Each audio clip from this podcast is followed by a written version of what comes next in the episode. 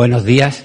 Eh, como siempre, una alegría recibirles en esta caja de las letras en las que el Instituto Cervantes recibe el legado de los maestros de las figuras representativas de nuestra lengua.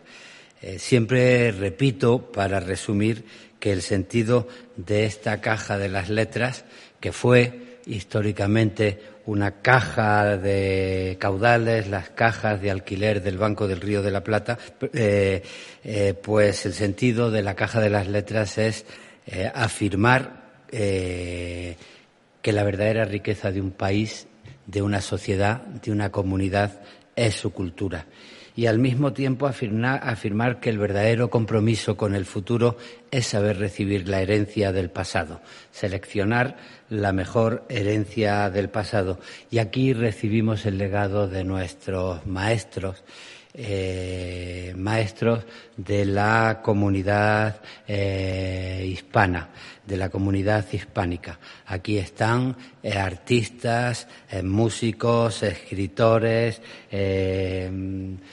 actores, gente de, la cultura de la comunidad panhispánica.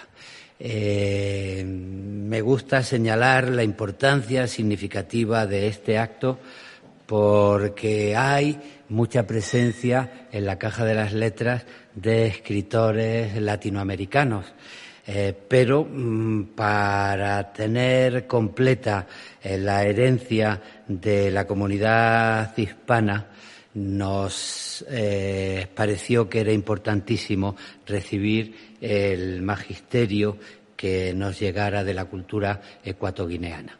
Eh, y por eso es un honor, eh, por una parte, recibir eh, el legado de Donato Endongo, al que admiramos desde hace mucho tiempo, pero también recibir a Guinea Ecuatorial, un país que tiene como seña de identidad el español en África y que ha hecho eh, mucho para eh, eh, reivindicar como seña de identidad el español formando parte de la comunidad hispana, pero también formando parte de eh, África, del panafricanismo de la Unión Africana.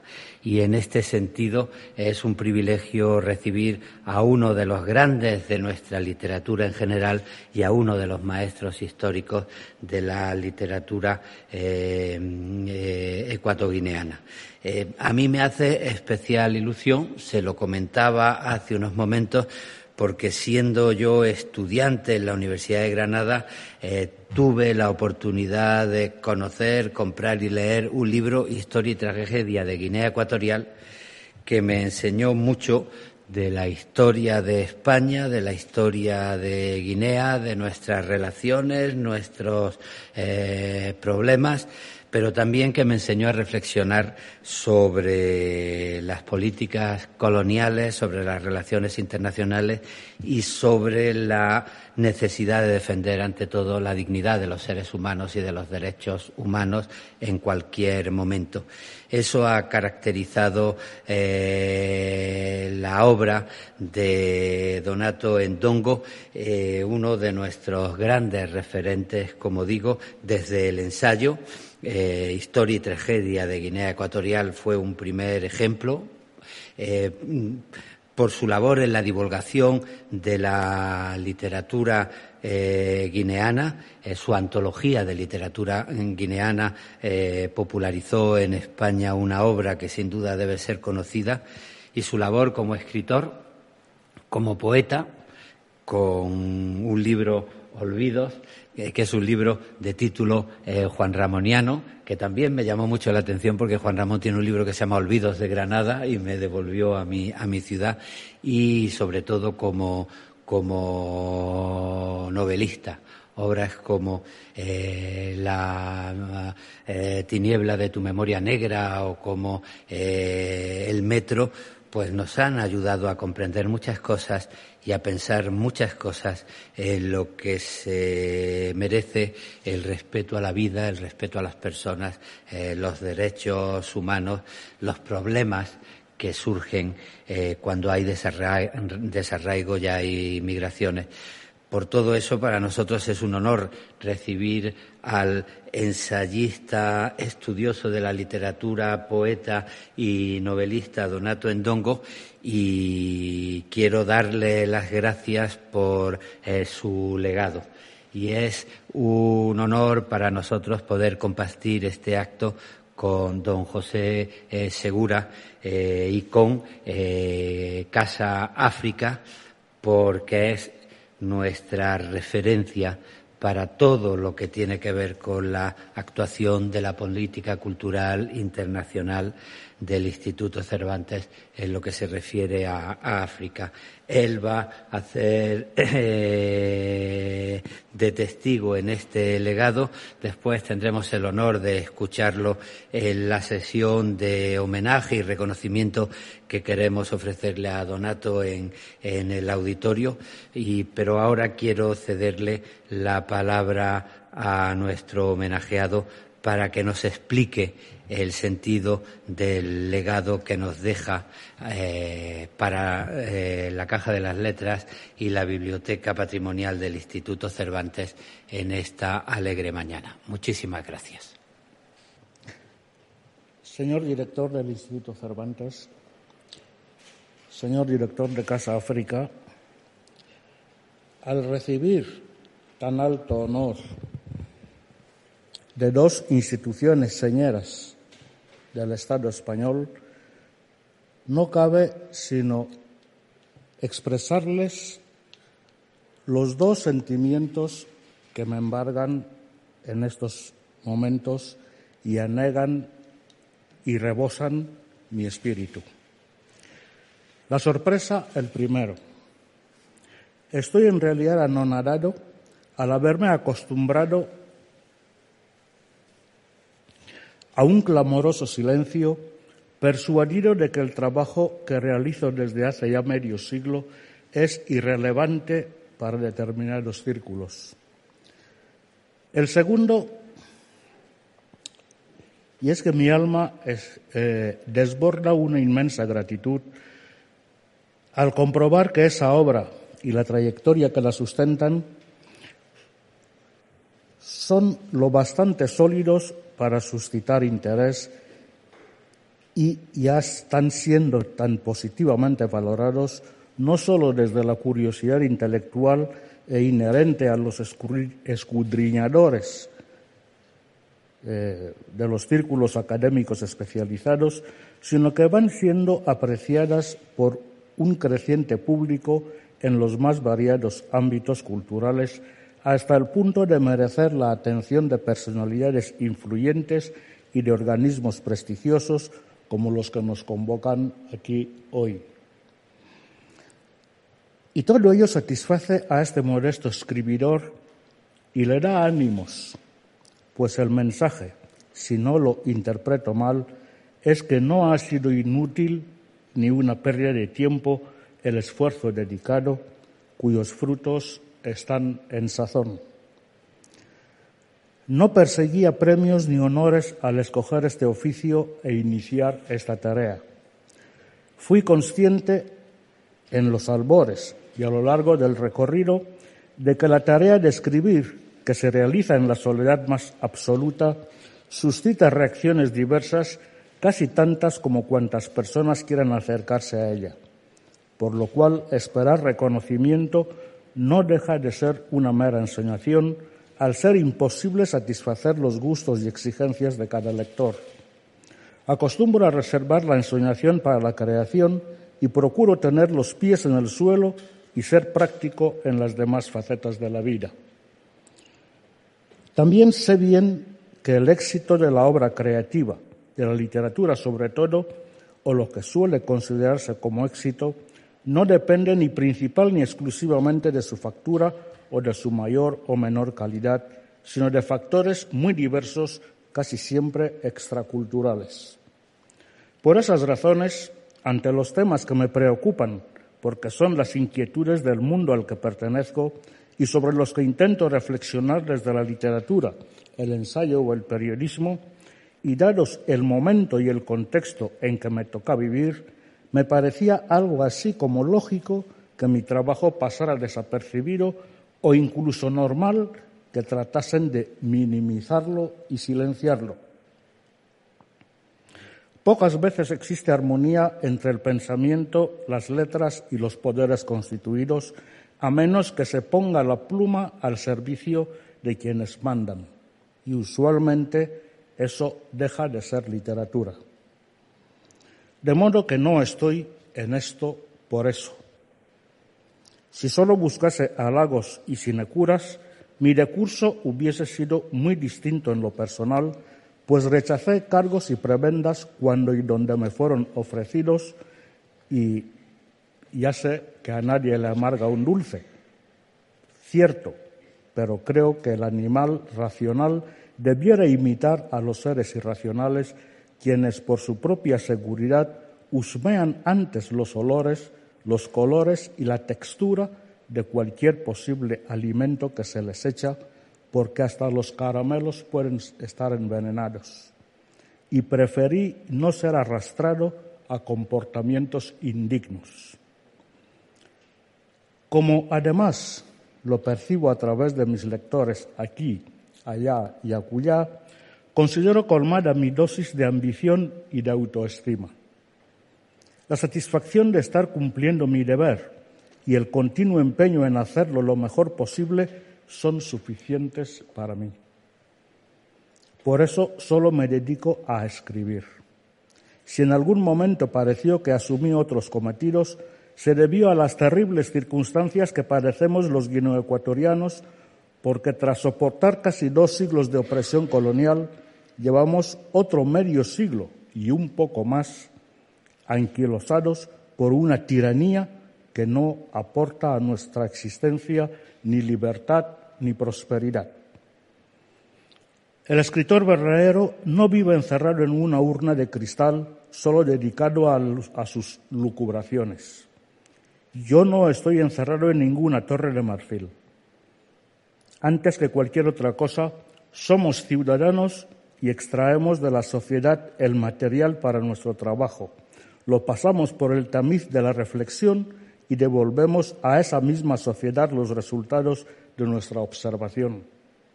Así eran las sociedades precoloniales y así ha sido y es en toda época y en todo lugar. Entonces había que arrimar el hombro. Así me lo pidieron unos y otros y a ello me condujo mi propia conciencia.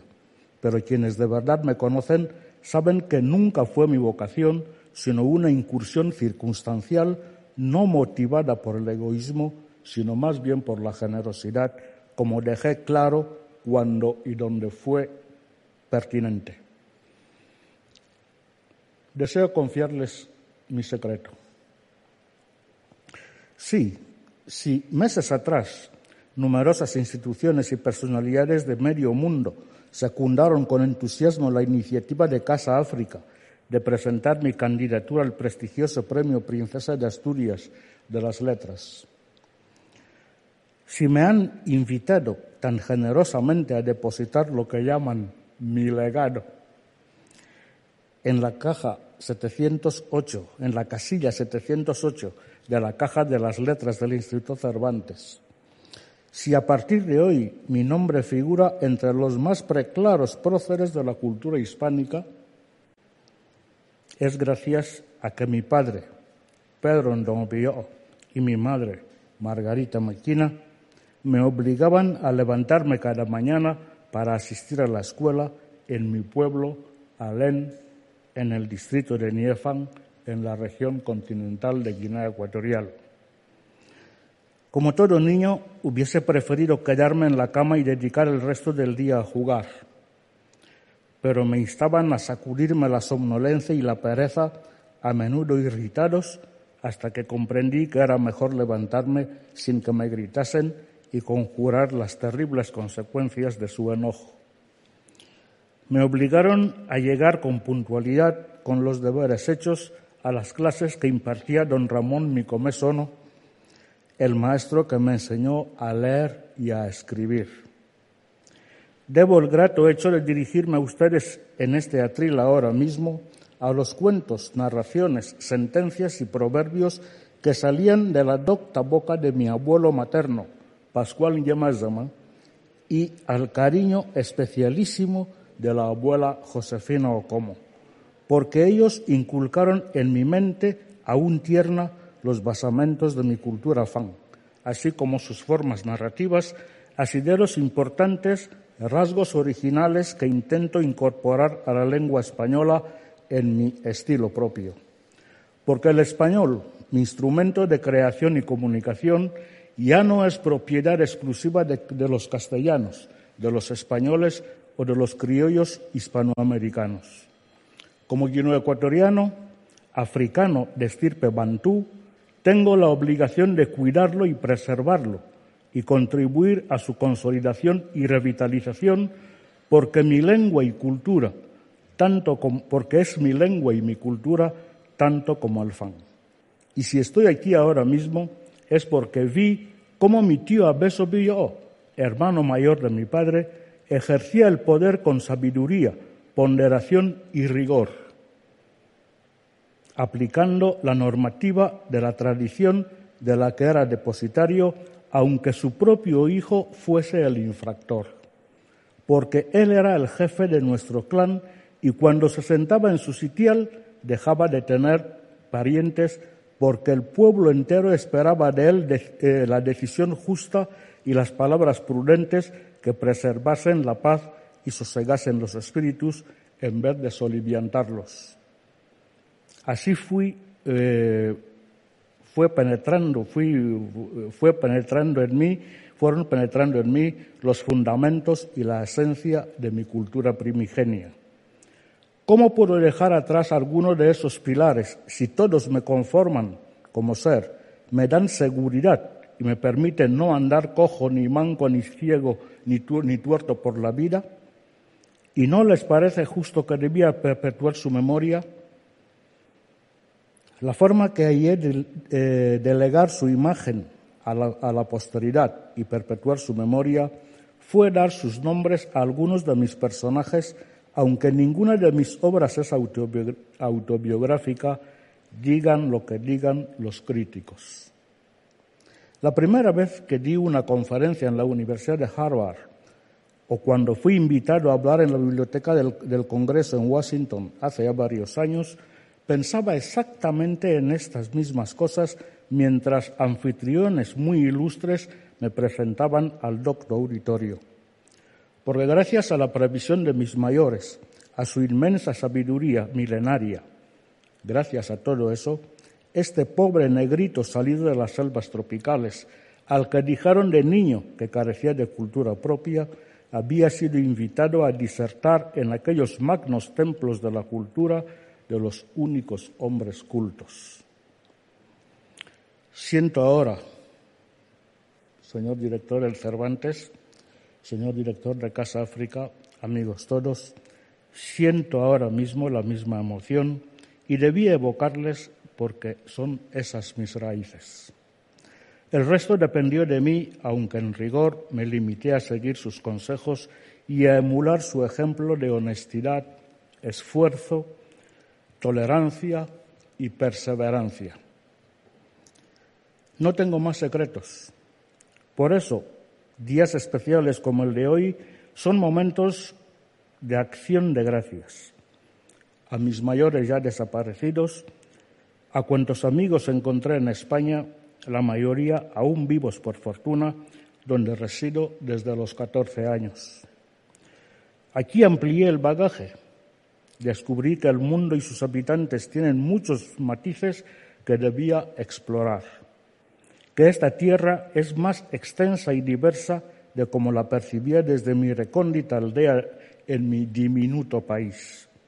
Aquí adquirí una capacitación profesional y las habilidades para ejercer mi oficio.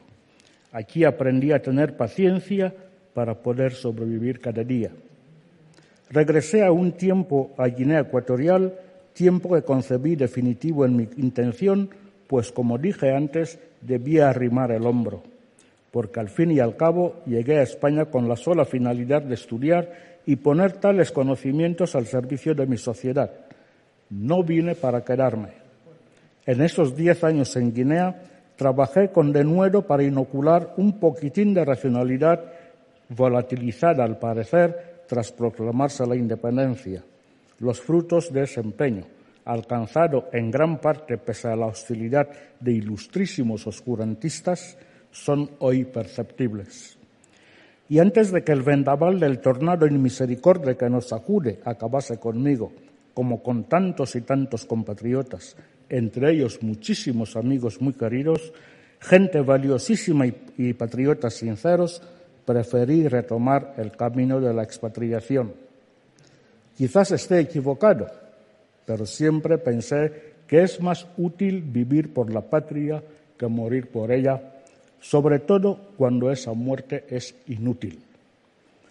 Pero qué duda cabe, es ya un exilio demasiado largo, demasiado oneroso que pesa en el cuerpo y en el alma.